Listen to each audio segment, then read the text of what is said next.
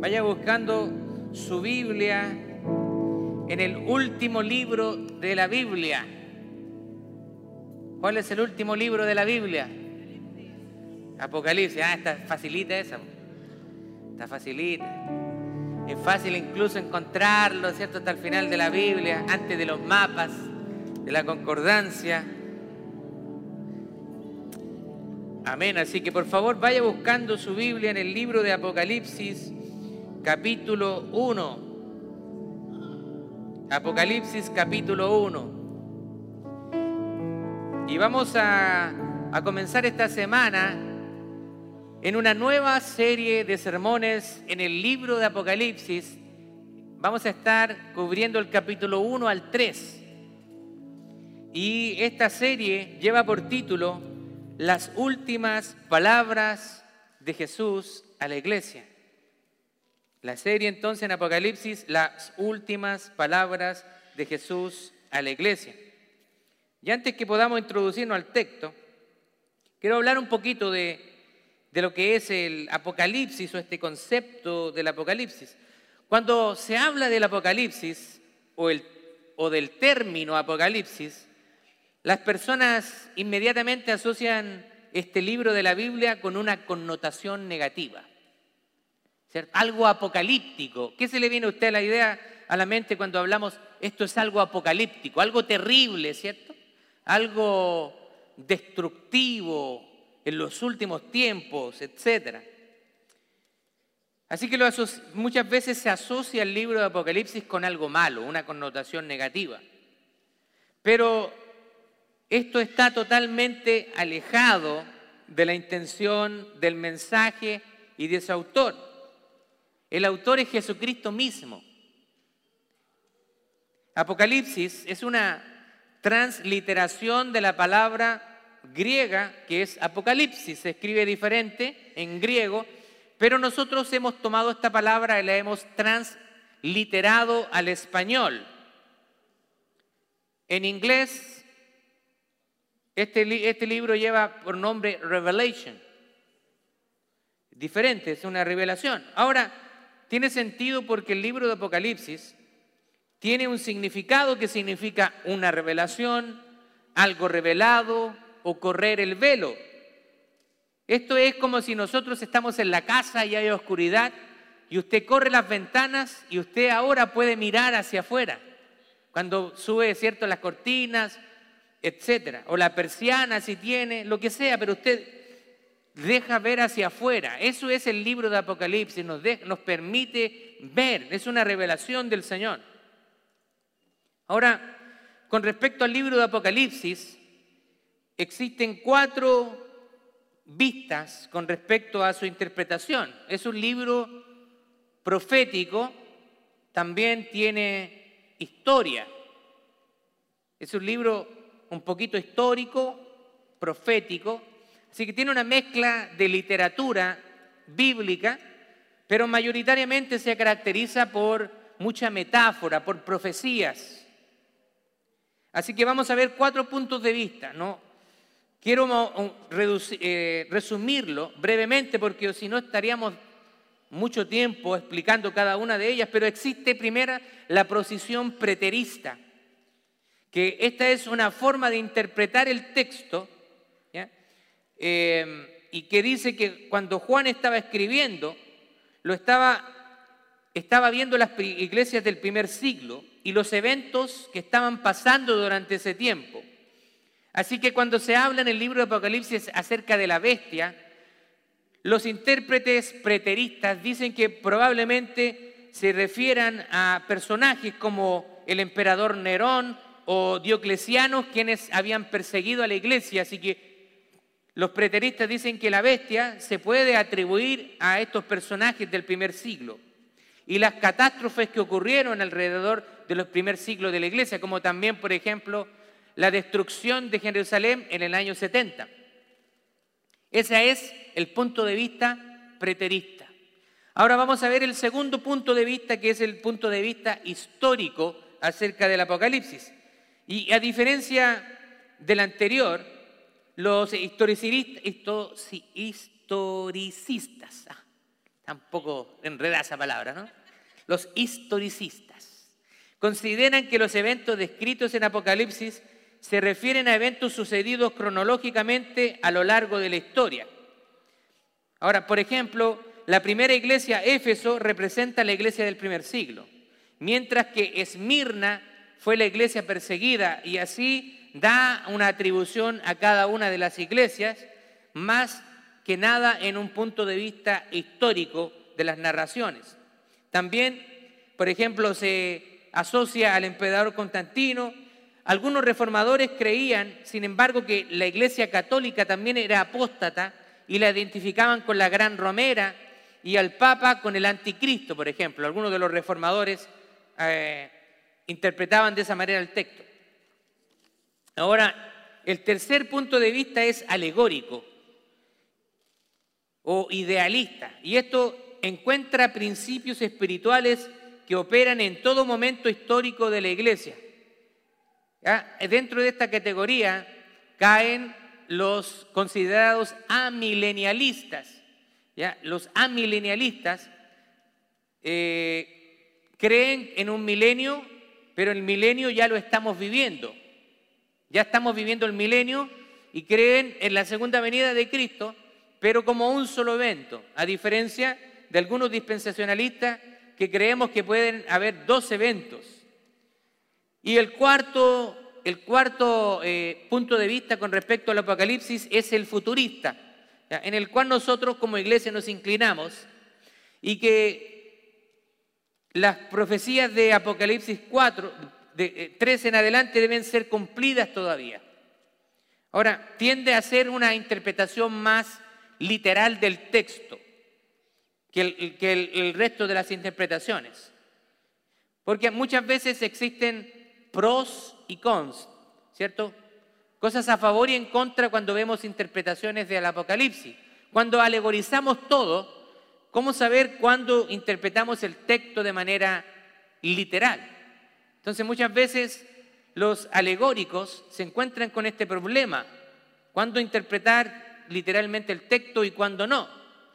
Entonces los primeros capítulos dicen, no, eso es literal, atribuye a las iglesias del primer siglo que estaban ahí. Eso no es alegórico. Ah, pero del capítulo tanto en adelante sí es alegórico. Entonces, hay diferentes maneras de acercarse al texto. Ahora, dentro de la, de la visión futurista existen dos corrientes respectivamente. Primero está el premilenialismo dispensacional. ¿Ya? Se refiere a la creencia de que Jesús va a venir literalmente antes del milenio y que según Apocalipsis 20, después de que Él venga va a haber un reino de mil años. Antes, ¿cierto?, de su segunda venida. O sea, hay un rapto y hay una segunda venida, dos episodios diferentes. Y está también el, el premilenialismo histórico, que a diferencia de lo anterior consideran el valor preterista del libro. O sea, hay obviamente historia y no todo es acerca del futuro. Así que existen diferentes posiciones. Ahora, ambas, todas las posiciones tienen sus puntos fuertes y puntos débiles. Probablemente vamos a llegar al cielo y nos vamos a dar cuenta que estamos todos equivocados.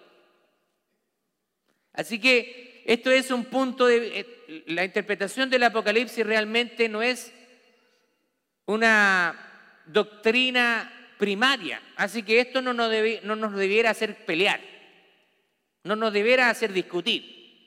Podemos seguir siendo hermanos si usted piensa que no hay rapto, hay solamente una venida y nosotros pensamos que hay rapto y venida. No, no tenemos para qué pelearnos por eso. De hecho, hemos tenido grandes hombres de Dios que han pensado diferente y a pesar de eso, ellos han seguido teniendo una comunión. Así que tenemos estas maneras diferentes de acercarnos al texto. Ahora, el escritor del, del Apocalipsis es el apóstol Juan, el discípulo amado. Y, es el apóstol quien se presenta como siervo de Jesucristo. Capítulo 1, versos 1 al 8. Mire, vamos a leer el versículo 1. Dice así la palabra del Señor. la revelación de Jesucristo que Dios le dio para manifestar a sus siervos las cosas que deben suceder pronto y la declaró enviándola por medio de su ángel a su siervo Juan. Así que el texto nos indica y nos confirma de que Juan, el apóstol, es el escritor de este libro. Y está escribiendo a siete iglesias en la provincia romana de Asia. El libro de Apocalipsis es una carta y es la última carta del Nuevo Testamento. Es la última revelación que entregó el Señor a su iglesia. Ahora, como las otras cartas, como cualquier carta, se escribió para una situación en particular, pero también es aplicable para nosotros el día de hoy. Porque esta carta es Jesucristo hablando a la iglesia en ese entonces, pero también nos está hablando a nosotros el día presente. Es la palabra de Dios para nosotros. Al igual que el resto de la Biblia, el libro de Apocalipsis nos habla acerca del plan de salvación de Dios a través de la persona de Jesucristo. El Espíritu Santo es quien inspiró la Biblia y está con nosotros para ayudarnos a comprender su significado. La carta fue escrita a los cristianos del siglo I en una parte bien remota del Imperio Romano y tiene la intención de enseñarnos sobre nuestra propia situación e inspirar nuestra vida cristiana hoy y darnos esperanza. En, en su Evangelio, el apóstol Juan, el que escribe Apocalipsis, es el mismo que escribe el Evangelio de Juan. Ahora, en el Evangelio de Juan, en el Evangelio, sin embargo, el apóstol Juan está refiriéndose a Jesús como un siervo sufriente. En el Apocalipsis se refiere a Jesús como el rey de reyes y el señor de señores, el que va a venir a juzgar a las naciones. Gloria a Dios. En este libro, Jesús no es tan solo presentado como el Señor de la iglesia, sino como el Señor de la historia, el Señor del mundo y el Señor del universo. Así que tenemos que, este es un libro poderoso, una revelación poderosa. Por eso que yo le puse por título a este sermón, Bienaventurados los que oyen sus palabras y las guardan. Bienaventurados los que oyen sus palabras y las guardan. Porque a veces escuchamos, pero no retenemos. A veces escuchamos y como decían nuestros papás, te entra por un oído y te sale por el otro. Pero aquí el Señor quiere que nosotros retengamos esta palabra. La carta fue escrita en una isla llamada Patmos, que está en el mar Ageo, actualmente territorio de Grecia, fue escrita en el año 95 después de Cristo. El apóstol Juan tiene 90 años y se encuentra exiliado por su fe. Juan tiene 90 años, ¿se da cuenta? Esto nos da un principio a nosotros. Dios realmente no le interesa qué edad que tú tengas. Dios quiere usarte.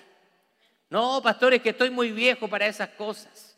Estoy muy viejo para servir a la iglesia. Mentira del diablo. Mientras tengas fuerzas, Dios quiere utilizarte para bendecir su iglesia y su obra. Así que está en una isla Juan.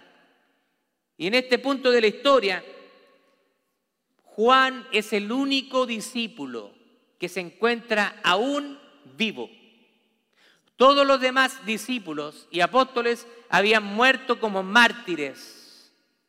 Juan es el único discípulo que muere probablemente de una muerte natural. Ahora, nosotros pensamos y podemos decir, ah, Juan está en una isla, ah, la está pasando bien. Pero no veamos la isla de Patmos como Hawái, una isla polinésica, o como la isla de Pascua, allá en Chile, en Sudamérica. La isla de Patmos es una, una isla completamente a estas islas hasta, o como República Dominicana, la isla del Caribe, ¿cierto? Puerto Rico. Estas islas caribeñas que nos dan tanto encanto. Patmos es una isla completamente diferente. Es una isla escasa en vegetación, es pequeña, no tiene mucho atractivo. Dice, acá tengo una información que estuve buscando, tiene 13.18 millas cuadradas o 34 kilómetros cuadrados. Solamente de extensión tiene alrededor de 14 kilómetros. O sea, usted lo puede cruzar en un corto periodo de tiempo. Es una isla muy pequeña. Y esta isla, en la época de la iglesia primitiva, era una isla que era usada para enviar a los esclavos como castigo. Así que no piense que a Juan lo están enviando a una isla paradisiaca, por el contrario, lo están enviando a una isla prácticamente desierta, lo están enviando a morir. No la está pasando bien el apóstol Juan. Ahora, esto a nosotros nos debe animar. Si Juan, siendo viejo, siendo exiliado en una isla prácticamente desierta, seca, con poca vegetación, y el Señor está usando a Juan. Eso tiene que animarnos a nosotros. Y esto es una advertencia para nosotros también, para los que quieran vivir piadosamente y en el temor de Dios vamos a esperar persecución. Tenemos que esperar persecución. El apóstol Juan está escribiendo a las iglesias del primer siglo y les está dando ánimo a través de esta, de esta carta. les está diciendo, así como ustedes están, están siendo perseguidos, yo estoy con ustedes, me identifico con ustedes. Ahora, ¿quiénes son los destinatarios de esta carta? Es una carta que fue escrita a siete iglesias de la provincia romana de Asia y ahí las podemos ver en pantalla. Éfeso, Esmirna, Pérgamo, Tiatira, Sardis, Filadelfia y la Odisea. Siete iglesias, interesantemente, que hoy no existen. Una vez hablando con un entrenador de plantación de iglesias, decía, él te estaba, aseguraba y decía que las iglesias, tienen un ciclo que hay iglesias que en algún momento pueden terminar. La verdad es que no está tan lejano de la realidad, porque muchas veces las iglesias pueden terminar, pero el legado de una iglesia no termina. Es por eso que nosotros hoy en día, después de dos mil años de escrita esta carta, más o menos, nosotros estamos aquí leyendo este testimonio de Juan, quien fue un apóstol y discípulo de Jesús. Jesús está hablando a través de esta carta a estas iglesias acerca de sus fortalezas y sus debilidades, excepto a dos de ellas. Le está, hablando a cada una de estas iglesias. Y nosotros en los mensajes siguientes vamos a estar hablando de las condiciones de esa iglesia y cómo aplican esas condiciones también hoy en día para nosotros. Ah, pero Jesús, a través de esta carta, lo que quiere hacer es animar a la iglesia. Ahora nosotros podemos bosquejar el libro de Apocalipsis de tres maneras. Primero, podemos bosquejarlo en el capítulo 1, las cosas que has visto. Segundo, en el capítulo 2 y 3, las cosas que son y la condición de las iglesias. Esto es una radiografía de las iglesias y podemos usar esto también para clasificar cómo están las iglesias en el presente, en el día de hoy. Y por último, del capítulo 4 de Apocalipsis al capítulo 22 las cosas que serán o la victoria de Jesús. Esta carta es una asombrosa profecía acerca de nuestro futuro y lo que Dios tiene preparado para nosotros. Y es algo que tiene que darnos esperanza. Vamos al, versículo 1. Dice, esta revelación de Jesucristo, la cual Dios le dio para mostrar a sus siervos los acontecimientos que deben suceder pronto. Él envió un ángel a presentarle esta revelación a su siervo Juan. Así que imagínense, dice que van a suceder pronto estas cosas.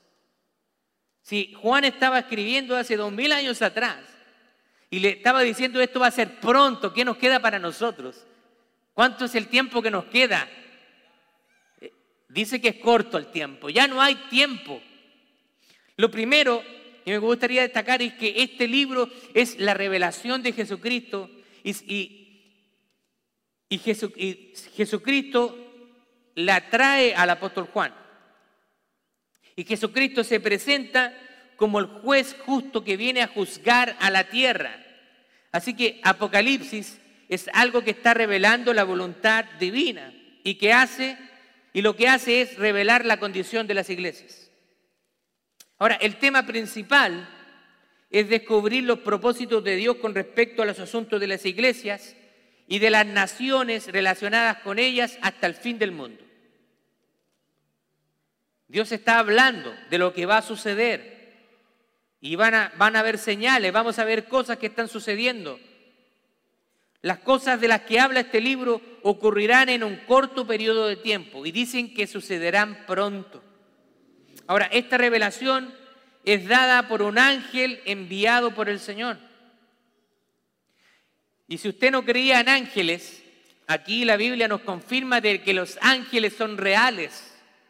Y los ángeles son espíritus ministradores para el pueblo de Dios. Vemos que Dios usa a sus ángeles para protegernos, para cumplir sus propósitos. Los envía para el servicio de los santos de la iglesia. Así que durante el libro de Apocalipsis nosotros vamos a ver mucha actividad angelical.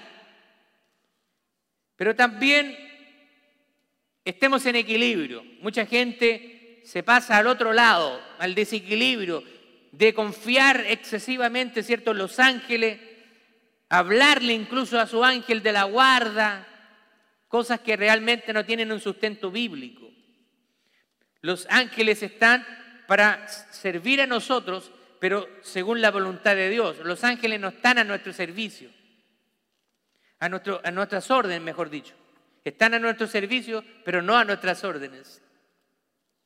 Verso 2 dice, quien relató con fidelidad todo lo que vio. Este es su relato de la palabra de Dios y del testimonio de Jesucristo. Juan recibe el mensaje y para nosotros hoy se espera lo mismo, que nosotros podamos recibir este mensaje. Ahora yo quiero hacerle una pregunta. ¿Qué va a hacer usted con este mensaje? Dice aquí la palabra del Señor que hay bendición para los que escuchan las palabras de esta profecía, pero también hay consecuencias para, para quienes no lo hagan. Es como, esto es como si el doctor a usted le enviara una medicina. Usted está enfermo, el doctor ve su condición, lo diagnostica y le envía medicina.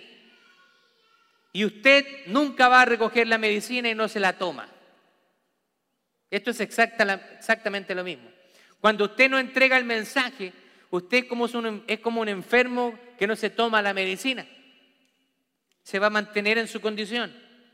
Como iglesia nosotros debemos compartir el mensaje. Lo que usted escucha acá no es para que usted se lo quede. Primeramente, lo que usted está escuchando acá es para aplicarlo a su vida, pero también es para que usted se lo entregue a alguien más. ¿Qué hace usted con lo que recibe aquí en Steamtown Church? ¿Qué es lo que hace con los mensajes que nosotros como pastores preparamos? Invertimos tiempo para instruir a la iglesia del Señor. ¿Qué hace usted con ese mensaje? ¿Lo está compartiendo con otros? ¿Lo está aplicando a su vida? Ahora, otra pregunta más. ¿Cuántos de ustedes están compartiendo los mensajes de su iglesia? ¿Por qué no lo hacemos? ¿Por qué no lo hacemos? Yo veo que muchos aquí no lo tomen como un reto, sino solamente como una observación, no lo estoy regañando. Pero yo veo que comparten muchas cosas en Internet, comparten chistes, comparten cosas divertidas, pero no comparten los mensajes de la iglesia. La iglesia tiene una página de Facebook, tiene una página de YouTube, tiene una página de mensajes en Spotify. Esperaríamos que si nosotros somos parte de la iglesia, nos comprometamos con la iglesia. Póngase la camiseta, como en mi país dice, póngase la camiseta. Cuando juegan nuestros equipos de fútbol, ¿cierto? Nos ponemos la camiseta. Yo tengo una camiseta de Chile ahí, el hermano William también tiene su camiseta de Perú. Y cuando juega Perú, ¿cierto? ¿Qué es lo que hace el hermano William? Se pone la camiseta de Perú para alentar a su equipo. ¿Usted ama la iglesia Stintown Church? ¿Por qué está aquí? ¿Considera que Stintown Church es su casa, es su hogar, es donde Dios lo ha plantado? ¿Por qué no comparte? Comparta la página de la iglesia, comparta los mensajes de YouTube. Esto puede ser de edificación para muchas personas. Póngase la camiseta de la iglesia.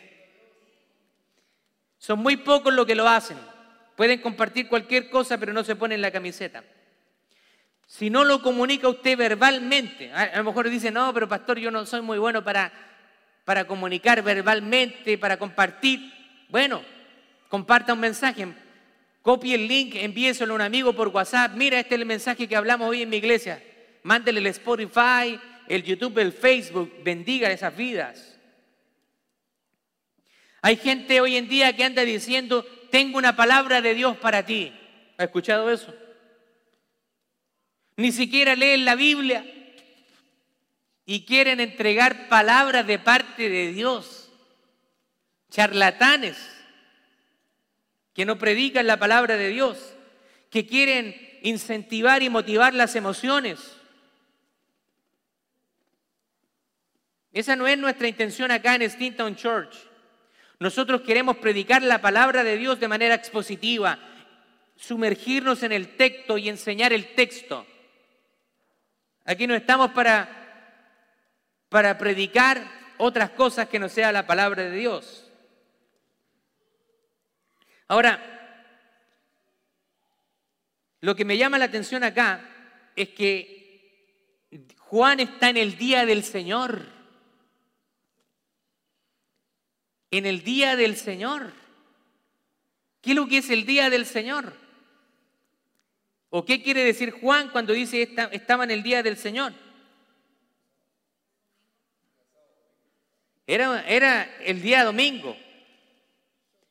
O sea, ¿esto qué quiere decir? Que aún Juan, estando exiliado en una isla desierta, él se acuerda del día del Señor y lo está guardando, está en comunión con el Señor. Yo no me imagino a Juan un día domingo andando de shopping y que Jesús se le apareciera, te tengo que entregar un mensaje. Aunque no fuiste a la iglesia hoy día, te voy a entregar un mensaje. No fue así. Lo más probable es que Juan en el día del Señor está orando al Señor, está teniendo comunión con Él, está cantando cánticos a Él. Estoy especulando, pero lo más probable es que sea así, porque Juan dice en el día del Señor. Este día para nosotros debe ser un día sagrado, por eso que aparece con rojo en el calendario. Tiene una razón de ser. Por eso que hay empresas que están comprometidas y cierran el día domingo. Chick-fil-A, una, una compañía fundada por cristianos y ellos no hablan el día domingo. A todo esto, Nenito Chimi también está cerrando los domingos. Ahí por ahí leí un mensaje. Dije, ¿será porque van a ir a la iglesia? Gloria a Dios. Pero usted guarde el día del Señor. Ahora, si usted sale de vacaciones, entendemos que usted no va a estar acá, obviamente. Pero si anda haciendo cualquier cosa y no le ve la importancia del día del Señor, usted tiene que poner en prioridad sus, sus cosas. Usted está pecando. Porque la palabra del Señor nos dice, en Santiago 4, 17, el que sabe hacer lo bueno y no lo hace, le es pecado. ¡Wow! ¡Qué fuerte! Así que incluso pecamos por omisión. Cuando nosotros sabemos lo que es bueno y no lo hacemos, estamos pecando por omisión. Recuerde que el hacer discípulos implica enseñar lo que nosotros hemos aprendido de Jesús y todos nosotros somos responsables a este mandato. Y si no lo estamos haciendo, estamos pecando delante del Señor. Si usted no está compartiendo el mensaje, no está buscando intencionalmente hacer discípulos, usted está en pecado. Es su responsabilidad también. Yo estoy preocupado de mi responsabilidad. Y no tan solo porque soy el pastor, sino también como cristiano, como hijo de Dios, veo que esa responsabilidad está sobre mí, independientemente de si sea pastor o no. Usted no es pastor, pero usted es un discípulo de Cristo y usted tiene que estar haciendo discípulos. Usted tiene que estar enseñándole a alguien más, partiendo primeramente en su hogar, los que tienen hijos. Un pastor dijo una vez, predica a uno y ese uno te llevará a las multitudes. Pero muchos quieren las multitudes sin predicarle ni siquiera al uno. Verso 3 dice, bienaventurado el que lee y los que oyen las palabras de esta profecía y guardan. Guardar significa obedecer y las cosas que en ella están escritas, porque el tiempo está cerca. Esto nos está diciendo que el fin está cerca. Pero usted no se tiene que preocupar si usted está en Cristo. Recuerde que el libro fue, fue escrito para darnos esperanza, que a pesar de que podemos experimentar sufrimiento, Cristo viene por nosotros y Cristo nos va a llevar a morar eternamente con Él. Gloria a Dios. Pero para las personas que no están en Cristo, esto es juicio, es destrucción, es una eternidad en el infierno. Esa es la verdad. Los que estamos en Cristo podemos estar tranquilos, que cuando venga el Señor en los aires y se sienta el, sonido de la trompeta, vamos a ser levantados. Pero la gente que no, pobre de esa gente. La gente que no está en Cristo le espera sufrimiento, destrucción, condenación eterna. Hay una bienaventuranza en este libro. Dice, bienaventurado el que lee. Esa palabra bienaventurado se ha traducido como feliz, o más que feliz, doblemente feliz. Es estar muy alegre, muy contento. Así que dice, gócense de alguna manera, estén contentos los que leen este libro. Y el libro nos da siete bienaventuranzas. Primero, Apocalipsis 1.3, bienaventurado el que lee, pero no solamente el que lee, sino el que guarda las palabras de esta profecía porque el tiempo está cerca. La segunda bienaventuranza está en Apocalipsis 14.13, dice, oí una voz desde el cielo que me decía, escribe, bienaventurados de aquí en adelante los muertos que mueren en el Señor. Si usted muere en el Señor, usted es bienaventurado. Porque los que morimos en Cristo sabemos dónde nos vamos. Quien no muere en Cristo es una persona que va a ir a morar eternamente en el infierno y apartado de Dios. Dios no quiere eso, dice la palabra de Dios, que muchos ven la, la, venida de Cristo como tardanza, pero Dios no quiere que nadie se pierda, sino que todos procedan al arrepentimiento. Pero hay personas que endurecen su corazón y no quieren escuchar la voz de Dios. Pero Jesús dijo, ahí será el lloro y el crujir de dientes en el infierno. Las personas que están en el infierno se van a, van a tener memoria, van a tener conciencia. ¿Por qué no oí? ¿Por qué endurecí mi corazón? ¿Se acuerda de la historia de rico, del rico y Lázaro? Cuando le dicen a Abraham, permíteme ir a los míos para advertirles que no, para que no lleguen aquí.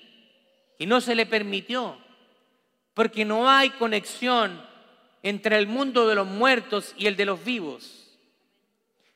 Dice la palabra de Dios que está establecido para el hombre que una vez muera y luego de esto el juicio. Cuando la persona muere, inmediatamente viene el juicio de Dios. Si la persona está en Cristo, va a ir a reposar, va a ir a un lugar de reposo a esperar la resurrección. Y si una persona no murió en Cristo, esta persona va a ir al infierno, a esperar también la resurrección, pero para ser lanzada al castigo último que es el lago de fuego, donde las personas van a vivir también para siempre, pero en sufrimiento. La tercera bienaventuranza se encuentra en Apocalipsis 16, 15. Dice, he aquí yo vengo pronto como un ladrón. Y dice, bienaventurado el que vela y guarda sus ropas. ¿Qué significa velar? Estar atentos. Guardar la ropa significa mantenernos con nuestras vestiduras blancas, alejados del pecado. La tercera bienaventuranza entonces es bienaventurado el que vela. La cuarta bienaventuranza se encuentra en Apocalipsis 19, 19 y dice, bienaventurados son los llamados a las bodas del, la cena de las bodas del Cordero. Cuando seamos resucitados, la palabra del Señor habla de que va a haber una cena en las bodas del Cordero. Gente de toda lengua, de toda tribu, de toda nación, compartiendo la mesa con el Señor. ¡Wow! ¡Qué maravilloso! La quinta bienaventuranza se encuentra en Apocalipsis 26, dice, bienaventurado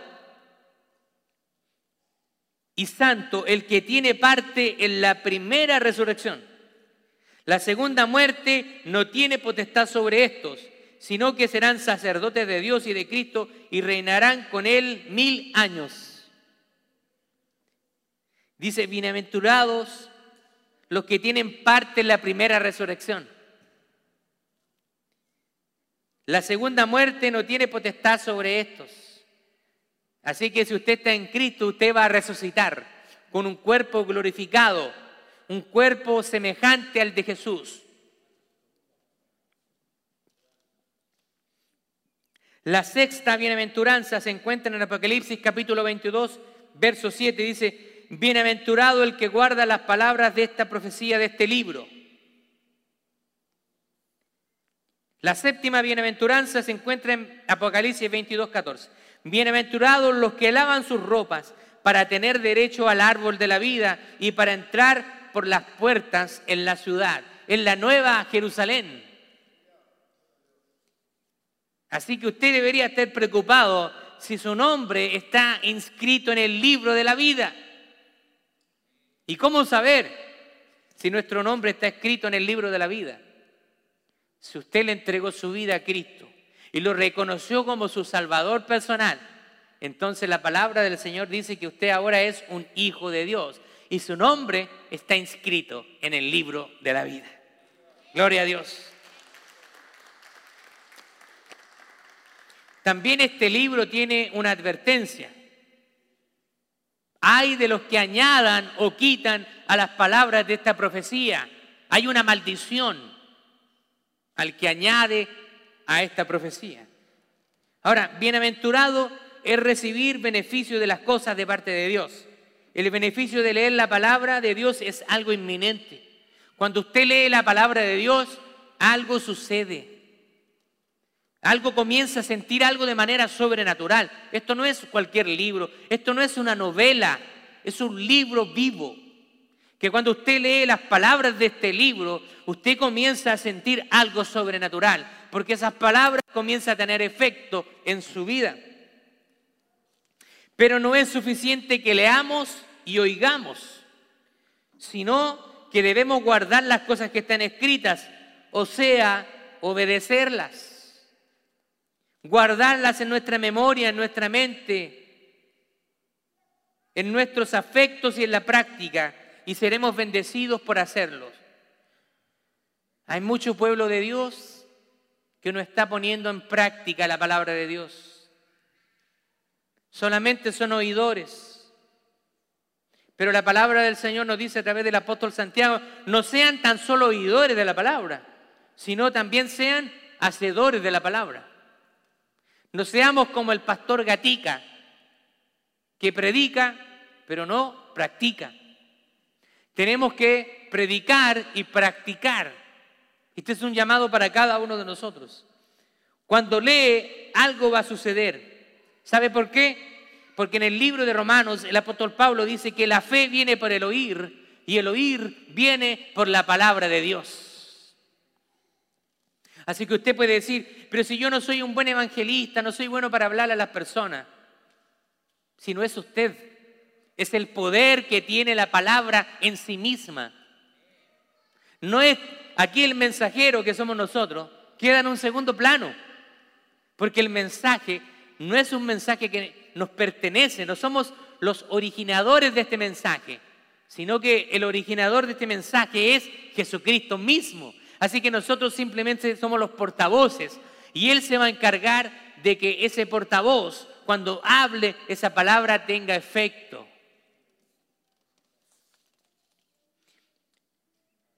Así que la palabra tiene que estar en nuestro corazón y ponerla en práctica.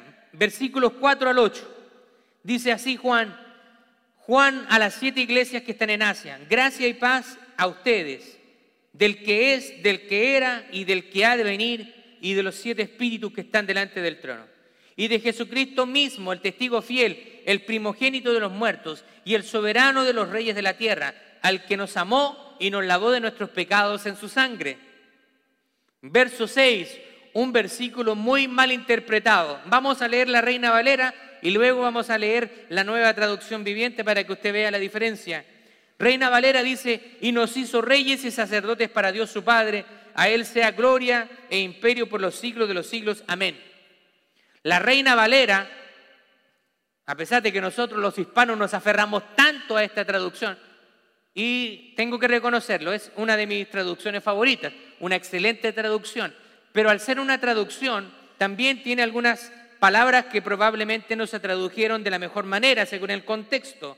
Los traductores tienen que decidir de qué manera traducen una palabra, según el contexto, las expresiones gramaticales, etc. Pero ¿qué es lo que dice ahí en la nueva traducción viviente? Él ha hecho de nosotros un reino de sacerdotes. Es muy diferente decir, Él nos ha hecho reyes, a decir que Él nos ha hecho un reino de sacerdotes. Y eso tiene concordancia con lo que Dios le habló en el Antiguo Testamento. Cuando Dios habla al pueblo de Israel en el, en el, Antiguo Testamento, Él le dice, ustedes me serán un reino de gente santa, sacerdotes para ministrar a las otras naciones. Y muchas veces por este solo versículo se han levantado falsos maestros y mal interpretados. Dicen, nosotros somos reyes. Así que como soy un rey, yo puedo decretar, puedo declarar, porque los reyes hacían decretos. ¿Ha escuchado eso? ¿Ha escuchado ese vocabulario tan orgulloso, patético y vanaglorioso. Yo soy un rey, Dios me ha hecho un rey, así que yo voy a decretar y a declarar.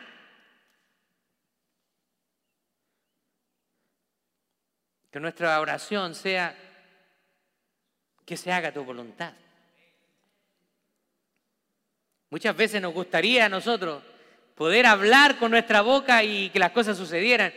Y esto tiene mucho que ver también con lo, mal, lo, que se mal interpretado del libro de Proverbios. Dice que en la boca hay poder, en la lengua tiene poder. Ah, entonces yo soy un hijo de Dios, en mi boca hay poder. ¿Ha escuchado eso? ¿Hay poder en su boca? ¿Habrá poder en su boca? ¿Quién de aquí me podría decir que tiene poder en la boca para declarar cosas y decir que algo suceda? Si usted, si usted se atribuye este poder, quiero que, quiero que declare y que decrete que aparezcan 100 mil dólares en mi cuenta bancaria. Quiero que usted lo haga. Si usted dice que tiene poder para decretar cosas, declárelo y decrételo. Quiero 100 mil dólares en mi cuenta bancaria. Usted sabe que no es así. esas doctrinas nada más alimentan la soberbia del humano, del ser humano, el humanismo, y nos ve a nosotros como el personaje principal y no a Jesucristo, que es el Rey de Reyes y el Señor de Señores.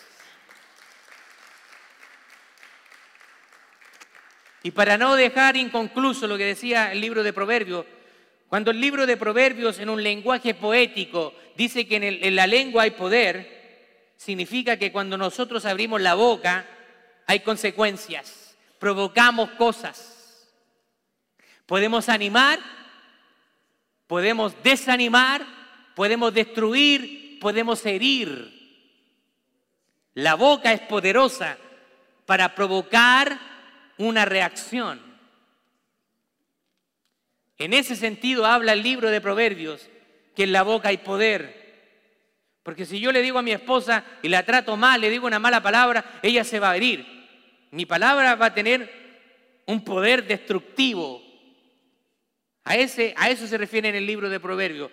Así que si usted estaba equivocada de eso, ahora le acabo de corregir, así que no insista en eso. Si a uno le queda claro, podemos conversar y yo le puedo hablar más acerca de este asunto. Así que Él nos ha hecho un reino de sacerdote de gente santa y que vamos a reinar con Él. Pero hay un solo rey. Un reino tiene un solo rey. ¿Está de acuerdo con eso? los reinos tienen un solo rey. Nosotros podemos correinar con Jesucristo, pero Él es el rey. Versículo 7 dice, He aquí que viene con las nubes y todo ojo le verá y los que le traspasaron y todos los linajes de la tierra harán lamentación por él. Sí, amén. Algunos van a hacer lamentación cuando venga Jesucristo. Para algunos va a ser lamento, va a ser lloro, va a ser sufrimiento. Versículo 8 dice, yo soy el alfa y la omega, el principio y el fin, dice el Señor. El que es, el que era y el que ha de venir, el todopoderoso. Cuando Jesús declara que Él es el alfa y la omega, Él significa, significa que Él es el principio y el fin de todas las cosas. El alfa y omega son dos letras del alfabeto griego. Es como si Él nos dijera hoy en día, yo soy la A y la Z. Y no está hablando de Alex Zurdo. Jesús nos dice hoy, yo soy la A y la Z. Es el principio y el fin. Todos los hombres. No hay nadie que se va a salvar del juicio de Dios en Cristo. Incluso aquellos que rechazaron a Dios, aquellos que siguen rechazando a Dios y su palabra, cuando resuciten, se van a ver enfrentados frente a Jesús. Y ahí ya no habrá más argumento. Van a estar frente a Jesús. Todos vamos a estar frente a Jesús. Pero los que tenemos seguridad de nuestra salvación, porque Él nos ha sellado con su espíritu, Él nos va a decir, buen siervo y fiel, entra en el gozo de tu Señor. Pero los que no, Va a decir, tu, tu nombre no está inscrito en el libro de la vida. Y los va a apartar. Pero si mi abuelita iba a la iglesia, mi esposa también era cristiana, mis hijos, pero tú no. La salvación es algo personal. Tú no puedes salvar la vida de tu hijo, de tu esposo, de tu hermana, de tu abuelita, la salvación es personal. No puede haber verdadera paz donde no hay verdadera gracia. Y no se antepone la gracia. Y donde se antepone la gracia, la paz va a seguir. Ahora, Jesús a nosotros nos, ha hecho sacerdotes. Eso quiere decir que nos ha encomendado un trabajo con las otras personas. Nosotros somos administradores de las cosas del Señor aquí en la tierra. Usted que tiene conocimiento de la palabra de Dios, usted compártala con las personas. Predique el Evangelio. Dígales que hay esperanza en Cristo. Y Él nos ha permitido también ofrecer sacrificios espirituales y aceptables. Pero tenemos que atribuirle el dominio y el poder a Jesús. Jesús va a juzgar el mundo. Pero me llama la atención que dice que en ese gran día todos verán la sabiduría y la felicidad de los amigos de Cristo. Para nosotros, cuando Cristo venga va a ser un día glorioso, pero también va a haber la locura y la miseria de los enemigos de Cristo. Llegará el día en que seremos llevados a su presencia y déjeme decirle que allí ya no habrá más llanto ni dolor. Ahora pensemos en la venida de Cristo. Vendrá y va a ser un, momento terrorífico para las personas que están sin Cristo.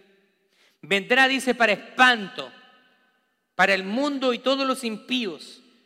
Él es el principio y el fin, y todas las cosas son de Él y para Él. Él es todopoderoso. Y si nosotros queremos ser contados entre los santos, entre sus hijos, y disfrutar de la vida eterna, debemos primero recibirle como Salvador personal.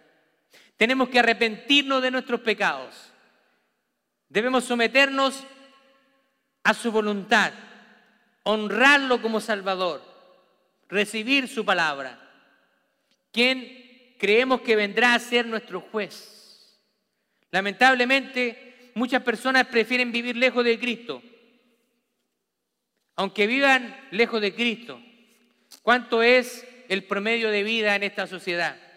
74, 75 años, 70 años, se ha ido disminuyendo la esperanza de vida.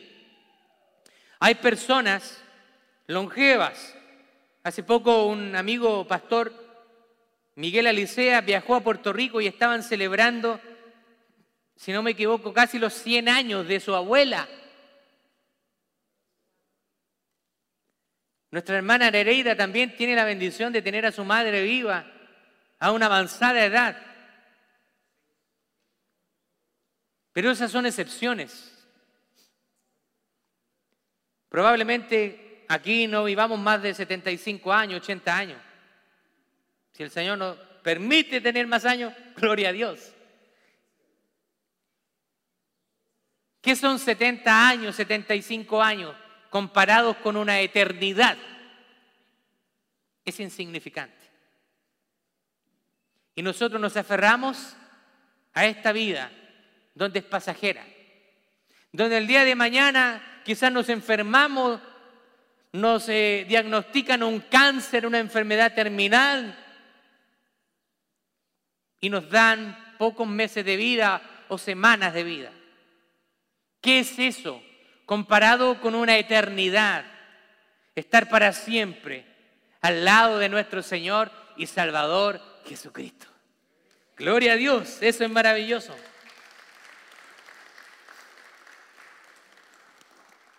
Ya para concluir, el Apocalipsis no es para el más allá. Dios nos quiere enseñar su voluntad ahora. Nos quiere comunicar que Dios es el centro del mensaje revelado, con el propósito de obedecer y ser fieles en este mundo que nos ha tocado vivir. Es un mensaje de esperanza. Así como Juan le escribió a esas siete iglesias, que estaban siendo perseguidas. El Señor también nos, está hablando hoy día a nosotros. Dice que Él va a enjugar, enjugar toda lágrima. Él va a secar toda lágrima. Si te ha tocado llorar, si te ha tocado sufrir, si todavía estás sufriendo, Dios está contando cada lágrima que tú has derramado, porque Él le importas tú. Él tiene cuidado de ti. Y Él nos ha prometido que Él va a venir un día y nos va a venir a buscar para que estemos para siempre con Él. Nos quiere comunicar el Señor que este mensaje, con el propósito de que nosotros obedezcamos este mensaje y que seamos fieles en este mundo que nos ha tocado vivir independiente de las circunstancias. Sea una, circunstancia buena o adversa, tenemos que ser fieles al Señor. Es un mensaje de esperanza para los que estamos en Cristo. No tenga temor de lo que viene. El apocalipsis, la bestia, la marca. Muchos se, se asustan con este tipo de cosas. No se preocupe. El Señor va a venir por nosotros. Y no hay nada de qué temer. Si usted está en Cristo, usted tiene seguro su viaje al cielo con el Señor. Es un mensaje de esperanza para nosotros. Así como Juan participaba de las aflicciones y persecuciones de los santos de las iglesias del primer siglo, asimismo también Jesucristo lo hace con nosotros el día de hoy hasta que llegue el día que dejemos el escenario de esta tierra, donde no habrá más llanto ni habrá más dolor, donde nos podemos encontrar con aquellos familiares, amigos, personas que hemos amado. Si ellos, si ellos murieron en Cristo, nos vamos a reencontrar con ellos. Nuestro hermano William hace poco sufrió la partida de su madre y es un tiempo de tristeza, de luto. Pero también Él tiene esperanza. Que cuando usted resucite, hermano William, en el Señor, usted va a poder ver también a su madre disfrutando de la presencia del Señor eternamente. Así para cada uno de nosotros. No nos afanemos en las cosas de este mundo. A veces perdimos tanto tiempo en las cosas de este mundo. Todos queremos vivir bien, queremos tener un buen pasar. Es algo genuino y no lo estoy criticando por eso. Trabaje duro, esfuércese para poder tener a su familia de buena manera, darle lo que usted esté a su alcance de poder darles. Dele lo mejor que pueda darle a su familia pero dele también una buena relación con Cristo. ¿Qué saca usted con entregarle todo a sus hijos? Y no entregarle lo más importante, que es un legado de fe. Un legado de una vida consagrada a Cristo.